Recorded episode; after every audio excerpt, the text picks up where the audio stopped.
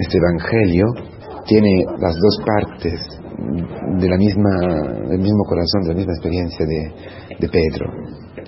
Inspirado por el Espíritu Santo, piensa el pensamiento de Dios, el nous de Dios, la visión, la sabiduría, la decisión, el coraje, todo lo que son los dones del Espíritu Santo. Porque pensamiento y sabiduría están muy cerca. Entonces, piensan, pensando el pensamiento de Dios, reconoce en el Señor mucho más de lo que ve en los demás, ¿eh? que, que no pueden superar la visión religiosa o, si queráis, lo que esperaban, lo que le habían predicado sobre el Mesías, ¿no? Un profeta, un gran profeta, maravilloso, pero no más. Él puede ver, más que un profeta, puede ver el cumplimiento de la profecía, puede ver al Mesías.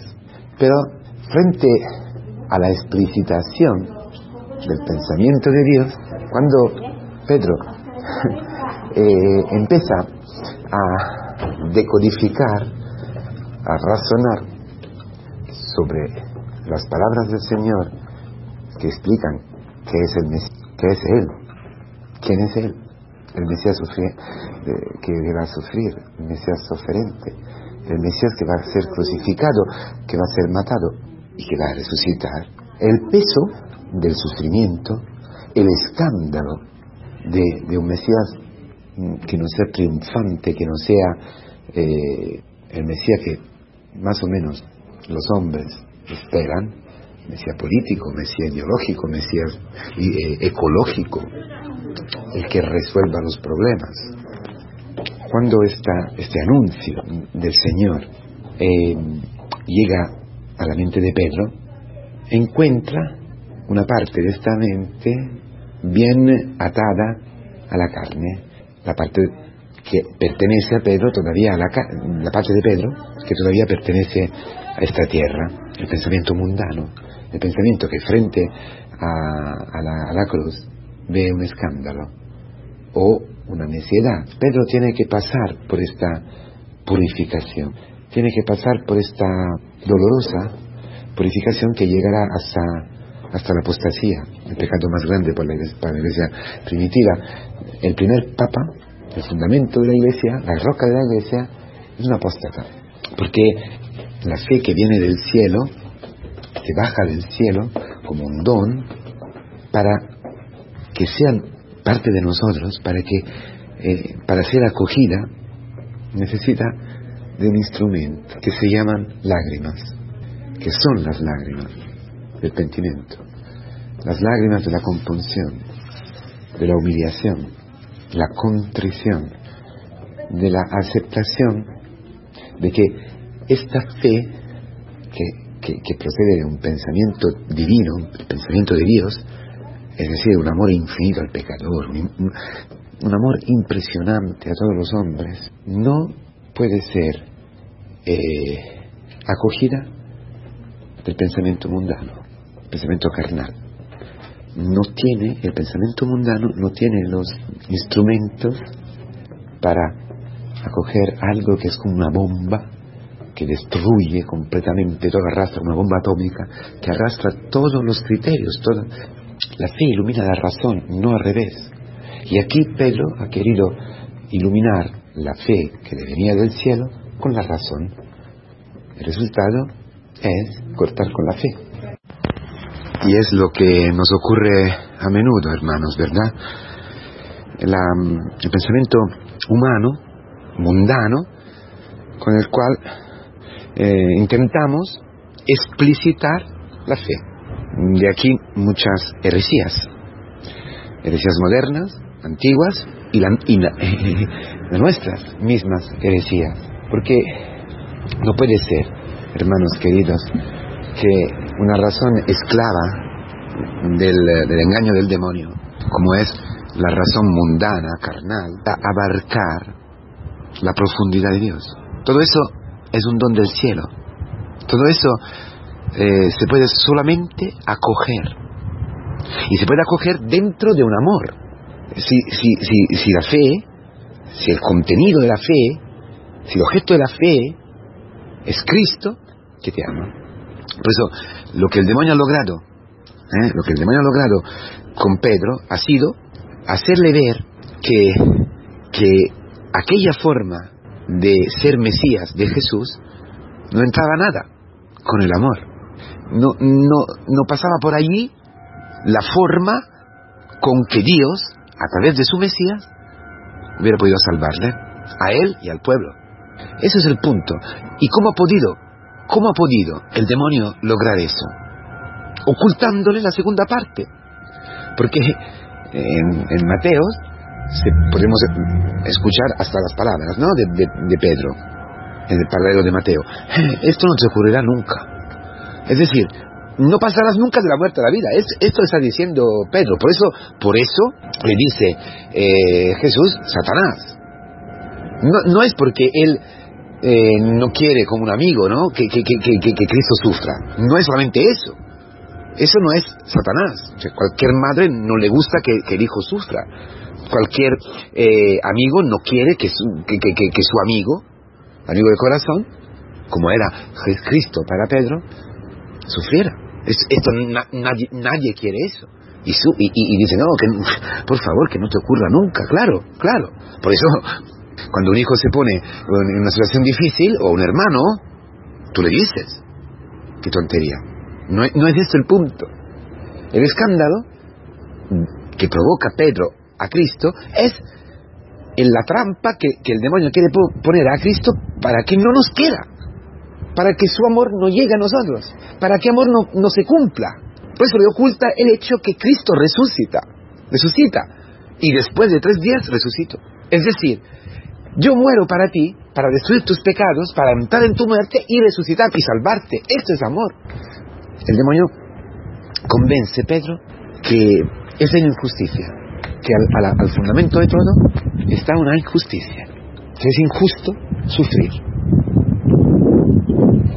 ocultando la resurrección, enfocando en la mente de Pedro, que es, que es el pensamiento mundano, terrenal, que todo se acaba con la muerte, que todo se acaba con el sufrimiento, que el sufrimiento es el absoluto en nuestra vida y no es verdad, porque el absoluto en nuestra vida es la resurrección, es la vida eterna. El único absoluto, el único fundamento sobre el que se funda la iglesia es la resurrección que la cruz, el sufrimiento, es el paso a la, a la resurrección, a la vida eterna.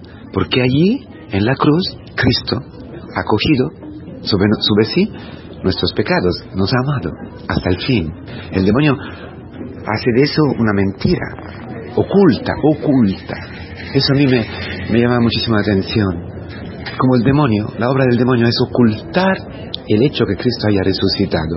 ¿Y cómo puede? Con Pedro puede, porque Pedro todavía tenía que hacer una experiencia, que bajar mucho hasta el fondo de sus pecados, para, para comprender que aquella prima, primera parte que tanto le escandalizaba se refería a él, a lo que él, Cristo, tenía que sufrir para él. Entonces, en el momento en que eh, Cristo resucitado vuelve a él, ya eh, Pedro estaba preparado para encontrarle porque había llorado, había tocado con mano, había experimentado el fondo de su corazón, que la profesión de fe que había hecho en Cesarea de Filipo era un don, no era el producto de su eh, pensamiento humano, era un don que se había eh, que, había bajado en una carne esclava todavía del orgullo, de la soberbia de sí mismo. Eso es lo que nosotros estamos experimentando, experimentamos en el camino, hermanos queridos, en el camino de fe, que es el mismo camino de Pedro. Poco a poco el Señor nos revela a su Hijo Jesucristo. Pero tenemos que luchar con el demonio y es necesaria también esta lucha y es necesario también encontrar dentro de nosotros la verdad y aprecio de grandes sufrimientos hasta llegar a las lágrimas tus lágrimas, mis lágrimas, las lágrimas del, del pentimiento de saber que yo he traicionado a Cristo, que yo, yo soy un pecador, que era necesario que Cristo sufriera para mí. Es necesario cada sufrimiento de, de mi vida para que Cristo, en el mismo sufrimiento, en las mismas humillaciones, con que yo bajo, bajo de mi orgullo, desde mi orgullo. Es necesario ese sufrimiento porque allí encuentro Cristo. Allí puedo encontrarme con Cristo, que está crucificado en mí, para que yo pueda ser crucificado en Él, para que yo pueda ser abrazado por Él, amado por Él, eh, experimentar que dentro del sufrimiento está escondido el amor infinito de Cristo. Porque cada sufrimiento, hasta un cáncer, hasta una enfermedad, me muestra, me revela mis límites. El fracaso de un matrimonio, el fracaso de, una relación matrimonial, más que un matrimonio, perdón, me, he equivocado, ¿eh? el fracaso, por ejemplo, de, nuestras relaciones con un hermano de la comunidad, con tu hijo, con tus padres, con tu novia, con, con hermano, con un pariente, con tu mujer, con tu marido. Este fracaso que, te, vas a ver en tus manos mm, trozos ¿no? desintegrados, destruidos de estas relaciones, todo eso ¿eh? se llama cruz. Es lo que el Señor ha dicho de sí mismo presentándose como el verdadero Mesías. El problema no es que tú estás viendo a este hermano, el problema no es que tú estás, seas esclavo de la pornografía, o del alcohol, o del dinero, o de lo que o del juicio. El problema no es esto, el problema es que el demonio allí te convenzca, eh, eh, logre convencerte que Cristo no te puede amar allí. Que Cristo no tiene poder sobre eso. Esto es el problema, que aparece claro en este Evangelio. No, Cristo tiene poder. Cristo tiene poder de amar de, amarte, claro, porque te ama, y de hacerte resucitar. Si tú encuentras el amor de Cristo, allí donde estás destruido, donde estás, allí es tu pecado. Pablo ha encontrado a Cristo mientras estaba yendo a matar, a matar a los cristianos. Estaba convencido de, de tener razón, estaba convencido que así se tenía que hacer. Y llega el momento que no se esperaba, ¡bum! cayendo en el suelo. Esto, esto, allí donde Pedro mismo ha tenido que caer y, orar. Este es el momento en que Cristo se revela como Mesías y tu pensamiento, el pensamiento humano, viene destruido porque ya no tienes. ¿Por qué? Porque lo que destruye el pensamiento mundano, el pensamiento del, del demonio, es la humildad. La humillación que produce la humildad, la aceptación de ser lo que somos. Fantástico. Esto es la, esperanza. Por eso yo quiero caminar en la iglesia. Yo quiero vivir todos los días esto. Quiero llegar a esta, a, la piscina bautismal, donde despojarme, donde llorar, donde bautizarme en la misma agua de mil, de mil lágrimas, de mi pentimiento. Yo quiero eso. Lo quiero para ti, lo quiero para mí. Todos los días, todos los días viendo poco a poco en todas las humillaciones el amor de Dios que, es celoso de ti, de mí, de nuestros hijos, de nuestros amores, de nuestros amigos, de nuestros, de todos. Ánimo, ¿eh? porque esta palabra es fantástica. En el camino, tú y yo, en el camino, ¿eh? y el camino se extiende, también este hermano que no está yendo el camino, acordáis de, acordaos de de Maús, ¿eh? acordaos de los discípulos de Maús que eh, estaban huyendo ¿eh? de Jerusalén, si quieres, de la comunidad, escandalizados por la cruz. Y no lograban, como Pedro, entender ¿eh? La resurrección. Algunos nos, nos, han dejado sin palabras diciéndonos que, que Cristo había resucitado, pero nosotros no lo hemos visto. no lo hemos visto. Tu hijo, tu marido, tu mujer, tu padre, tu hermano, está huyendo. Tú quizás estás huyendo. Escandalizado, ¿verdad? Porque el demonio te ha ocultado la resurrección, como estos dos discípulos. Entonces, Cristo se hace presente a tu vida. Créelo. Créelo que Cristo se hace, se está haciendo ahora que no se ve, está haciendo presente en la vida de tu hijo, de tu marido, de tu mujer. Te está haciendo presente a tu vida, a lo de tu vida, y te está maestrando, explicando las escrituras a poco a poco, a poco a poco, con su genialidad, con su originalidad, afuera misma, afuera de la misma comunidad. Dios es más grande de todos nosotros, el más grande de todos. Dios no deja, no deja nadie de nosotros. Claro que podemos endurecernos hasta el fondo, pero el Señor nos da, nos da un tiempo que tenemos que esperar apoyados en nuestras mismas experiencias, del amor infinito que tiene Cristo en nosotros. Ánimo, pues, hermanos, ¿eh? que esta palabra se cumple, se cumple al pie de la letra. La, la profesión de la fe de Pedro, que se cumple en su martirio, que se cumple en su oferta, la oferta de su vida en la cruz, ¿eh? es la prenda para todos nosotros. Estamos, estamos dentro de esta comunión, estamos dentro de esta eh, arropados ¿eh? en, este, en, el seno maternal de la iglesia, en la fe de la iglesia. No mires a mis pecados, ma a la fe de tu iglesia.